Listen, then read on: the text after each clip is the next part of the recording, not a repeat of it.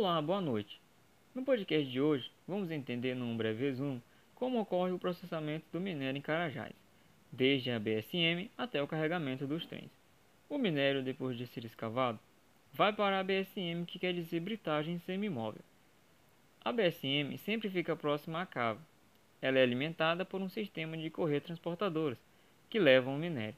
Como não é possível fazer curvas, então o minério é jogado em chutes que jogam em outra correia para continuar o percurso.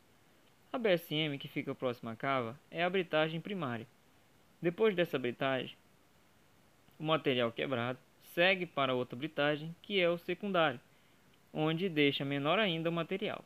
Daí o material é jogado para o pátio de regularização, onde vai ser guardado e depois reutilizado no processo de classificação, ou seja, o peneiramento. Passando por essa etapa, o material classificado vai para o pátio de produto, onde parte para o silo de carregamento dos trens.